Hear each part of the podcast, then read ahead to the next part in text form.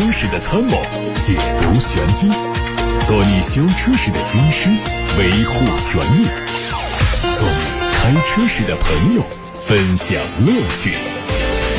调频九二七，傍晚六点半，董涛说车，只和车友在一起。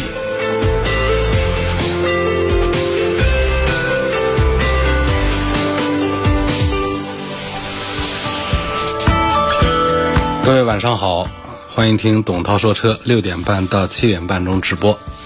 今天是第三十七个教师节，首先还是要问候各位老师们辛苦了。大家关于选车用车的问题，关于汽车消费维权的投诉，现在都可以发到直播间来。发送的平台有两个，一是八六八六六六六六楚天交广呼叫中心的热线电话，打通之后跟坐席员人工交流留言就可以到直播间来。另外是董涛说车微信公众号，可以在首页留言提问。看新闻。日前，比亚迪正式发布了纯电专属平台 E 平台3.0。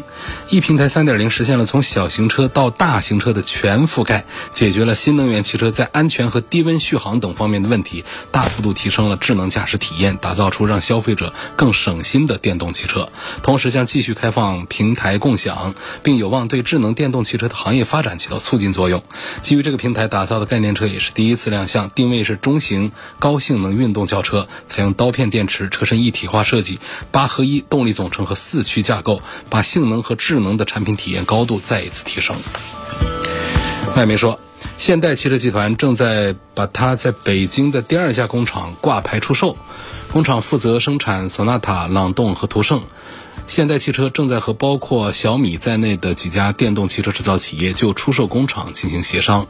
消息人士还透露，因为没有能够获得在常州工厂增加电动汽车生产线的批准，现代汽车还在考虑明年十月份出售常州工厂。不过，现代集团也强调不会完全放弃中国市场，将会把重点转向电动汽车和豪华车型，希望扭转多年销售低迷的局面。梅赛德斯奔驰新款 GLE 传出新消息，该车计划在明年十月份推出，作为2023款车型上市销售，并有望同年年底以进口的方式引进到中国。从此前多次曝光的路试照片来看，新款 GLE 的前脸装配 GLS 同款的直瀑式格栅和与奔驰 C 级相仿的 LED 头灯组，下方格栅采用熏黑网状造型，车尾是双边单出的排气，LED 尾灯组的造型得到了升级优化，动力会搭载 2.0T、2.5T 加48伏轻混以及 2.0T 的插混，2.0T 车型第一次适配了48伏的轻混，AMG GLE E 五三继续搭载 3.0T 的发动机，都配备九速的手自一体变速箱。宝马首款纯电动四门轿跑 i4 将在九月十六号国内正式亮相。外观和在售的宝马四系整体造型很像，不过为了表明电动车的身份，很多细节都有不同。比如说，对前脸两侧进气口和下包围的造型做了微调，看上去更加简洁。侧裙是蓝色元素，凸显它的新能源身份。车尾造型很紧凑，下方后包围和燃油版四系有所差别，辨识度更高。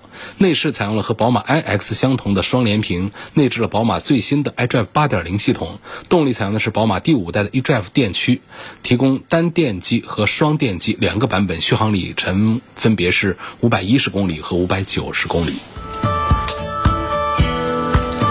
在最新一期的工信部申报目录上，我们获取了广汽本田全新紧凑型轿车的申报图，它可以看作是东风本田思域的姊妹车型，可能在四季度上市。和即将上市的全新思域相比，外观还是很大的区别。前脸是重新设计过的，整体更加扁平，狭长的大灯组和中央格栅连接，前包围内部采用黑色的横向装饰条，搭配发动机舱盖上的隆起金线，看上去更加运动。尾灯和全新思域就更加相近。采用了隐藏式的排气，动力会用 1.5T 的发动机。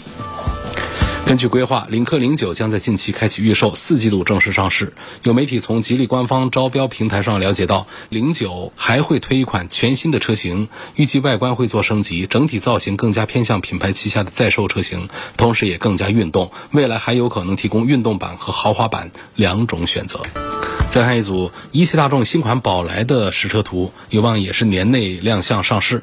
作为中期改款，它的格栅内部做了一些镀铬的装饰，还有 LED 大灯组都做了调整，两侧的雾灯组增加了 C 字形的镀铬装饰，内饰沿用现款。另外呢，还会对左右侧的 A 柱做强化处理，动力还是会沿用现在的1.5升、1.2T 和 1.4T 的发动机。从东风日产的供应商处了解到。代号为 P13C 的全新劲客相关零部件会在2023年9月生产，预计整车会在2024年完成量产，进入到市场。届时还有望使用日产目前主推的 ePower 动力。劲客去年在海外市场完成了中期改款，国内会在本月完成。如此一来，劲客的中期改款车型还要继续卖三年时间。它的外观延续海外设计，前脸是更大的格栅尺寸，尺寸上长度、高度。都有提升，但是轴距不变。特斯拉 CEO 马斯克在最近的全体员工会议上正式确认，售价约十六万元人民币的中低端车型最快在二零二三年推出。目前，特斯拉全新的经济型车型项目正在中国市场推进，它将在今年下半年开始测试，业内预计明年有可能在中国市场上推出。工信部官网上发布了一组荣威 MX 八四座版的申报图，它的定位是中大型的 MPV，内部采用了二加二的四座布局。外观看四座版和七座版没有明显区别，但是在细节上有一些更大面积的镀铬。从申报图看，还可以选装双色的车身配色。动力继续用 2.0T 发动机，匹配 8AT 的变速器。新一代的长安福特蒙迪欧会在十月份首发，明年一季度上市。参考此前曝光的路试照片，还有假想图，外观采用和长安福特 EVS 相同的设计语言。八边形的进气格栅内部是点阵式的设计，配合非常犀利的前大灯组，前脸的辨识度终于得到提升。贯穿式的尾灯配合双边两出的排气，尾部也很精致。动力是 2.0T 配八速的自动变速器。今天先看来自八六八六留言板上的话题，李先生他希望从底盘后期保养方面评价一下雷诺的科雷奥，说这个车在 4S 店落地十五万就可以买到，但是雷诺已经退出中国市场，问可不可以买？我是不赞成买车这个事儿上啊，买这种退市的车，捡这个便宜，划不来。落地十五万呢，买这样的。本身就是算是它还没有退市的话，实际上我们的很多的三线品牌的这个尺寸的 SUV 啊，也就卖这样的一个水平，就这么一个价格。何况呢，它已经是退出中国市场，它带来后面的保值的问题啊，维修保养的不便利的一些问题啊，它其实都是给我们将来会制造成本的。所以这个就买车的时候倒是便宜了那么一点儿，在后面都会补回来。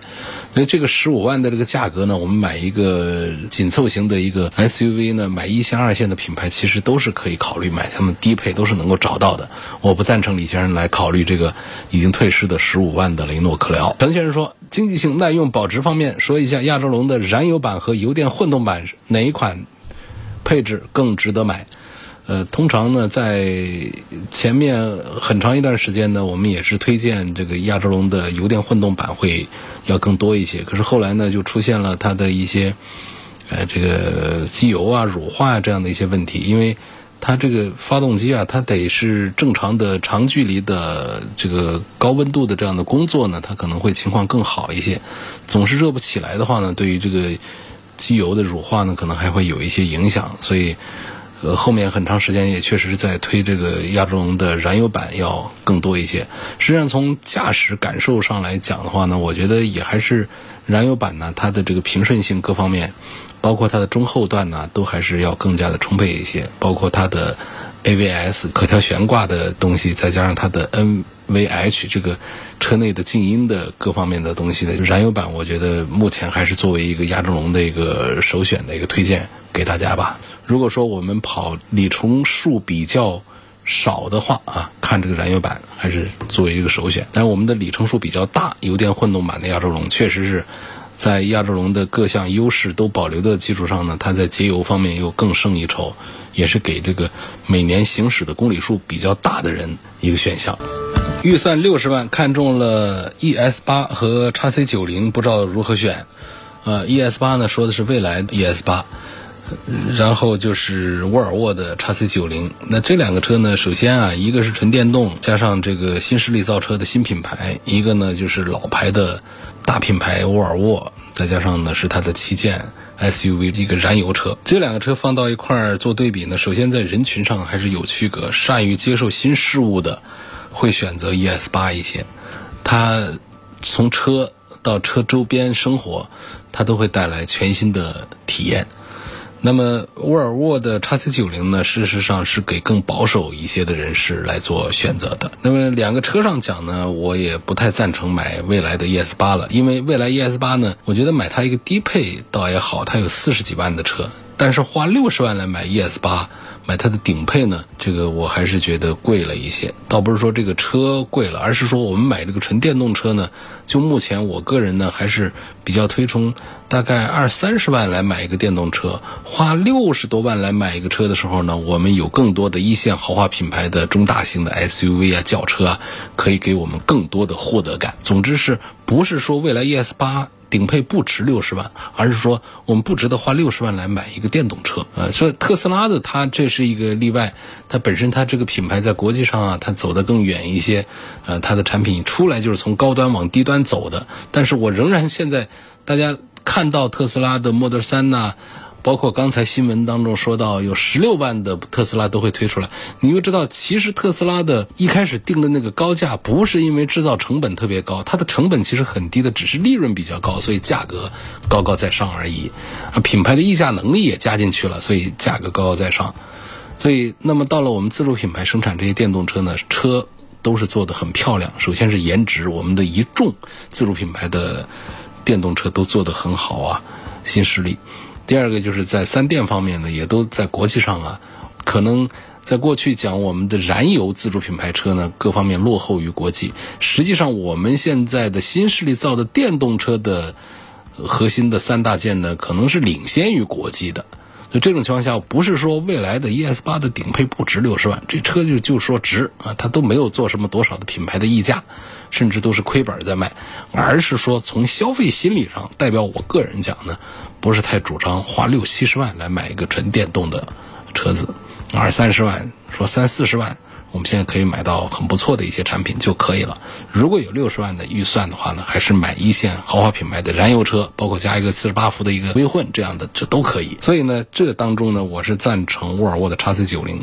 叉 C 九零它是一个独特的存在，它其实也没有说是过多的来跟奔驰、宝马、奥迪的同段位的车型来做 PK 做对比，它是那种比较内敛的一个人群，低调的人群，它享受到的其实是很不错的行驶体验、行驶品质的一款产品，而且比较传统。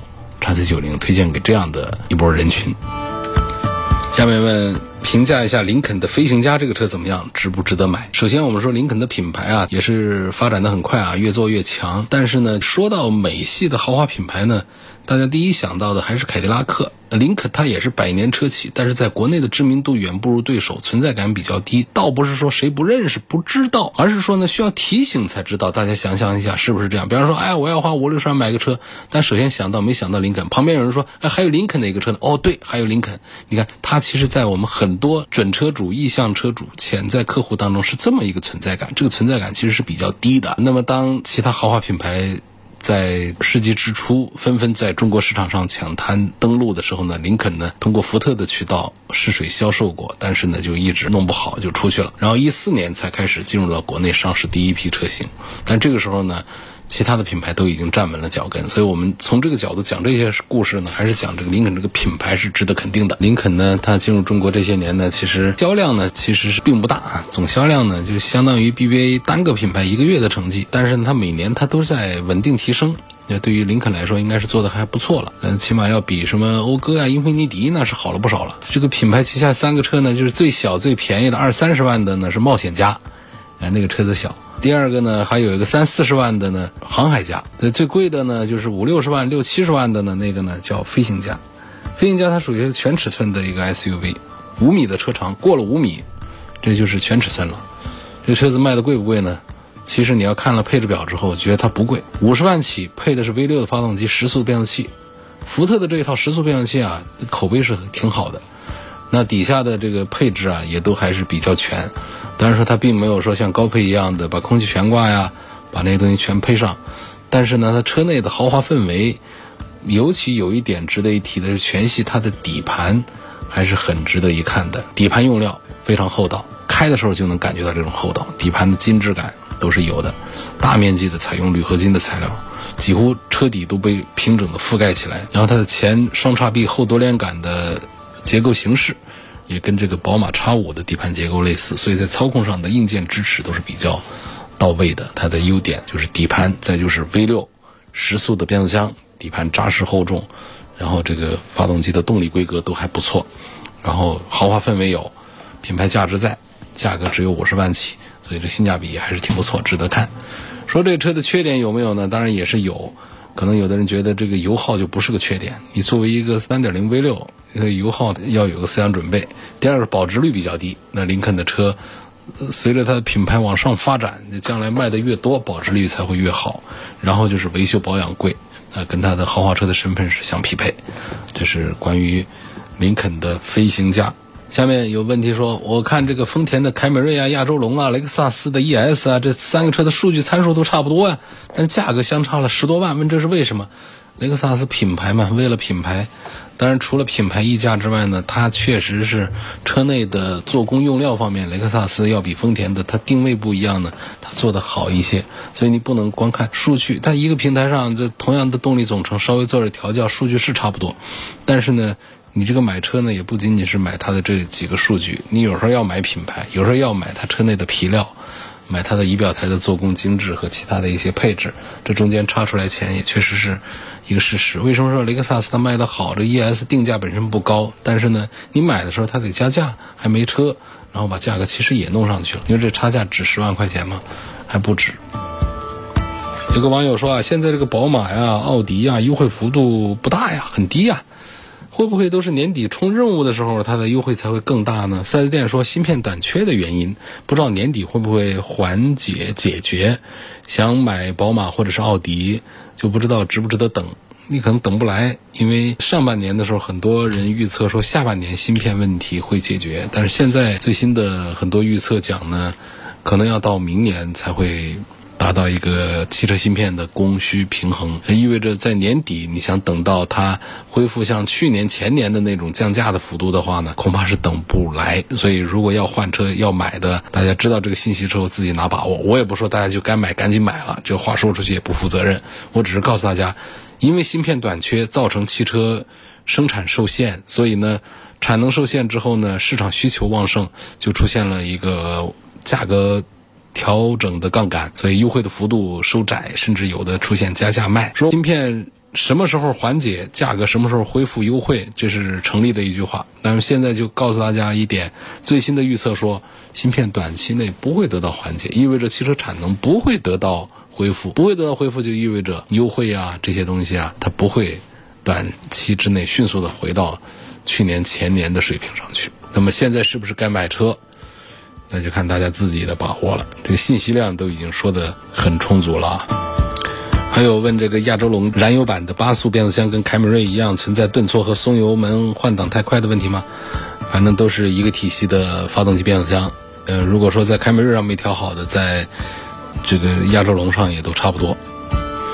还有问标致五零八值不值得买呀？我一直想买它，一直在犹豫。如果值得买，它的驾控版和御动版哪一个更值得买？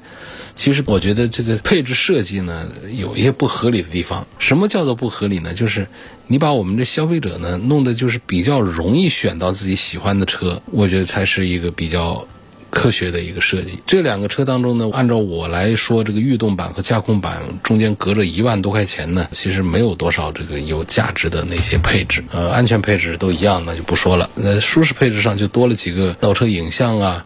最值钱的是什么呢？就是导航这套东西了。所以我觉得这个东西导航哪有我们的手机导航好？现在天下的汽车导航，哪一台车敢说我的导航比手机的导航好？没有。所以大家现在车上就算是有导航系统的，最方便的还是拿出手机来往那儿一架，跟着手机的这个导航走。所以那么车上，反正中间有那块大屏装个样子就行。中间没块屏啊，现在确实是车子丑了。有块屏显示一些基本的信息就可以，导航那个是可有可无东西，所以我为它多花钱，那就划不来。什么车联网，车联网在我们的新势力造车当中做的还是更先进一些，在我们的传统企业当中的车联网做的一般都不大好。所以综上所述的话呢，为这一万五千块钱，我们来买刚才说的这几样，呃，并不大实用以及做的并不好的东西，我觉得这个是没有多大意义的。因此，我赞成买驾控版的五菱八。下面还有问题问到了 CRV，呃，是买它的轻混版好呢，还是买它的插混版好？首先它们的区别啊，就是动力系统其实是一样的。那插混版呢，是因为它加大了电池，所以呢，纯电续航的里程要更长一些。那对于我们行驶的里程比较大的朋友们来说，以及在限牌的城市来说，我觉得买一个可以上绿牌的这个 CRV，那是非常恰当的一个首选的选择。但是像在武汉这样的没有那么多限制的地方的话呢，而且你每天的公里数也并不大的话呢，我觉得买一个轻混的 CRV 应该是作为首选。好，今天就说到这儿了，感谢大家收听和参与晚上六点半到七点半钟直播的董涛说车，祝大家周末愉快，再祝各位教师们节日愉快。错过收听的朋友，可以通过董涛说车的全媒体平台找到往期节目的重播音频，继续收听。全媒体平台广泛的入驻在微信公众号、微博、蜻蜓、喜马拉雅、车家号、易车号、百家号、微信小程序梧桐车话等等平台上，找到之后。找董涛说车的专栏，就可以听到往期节目的重播音频。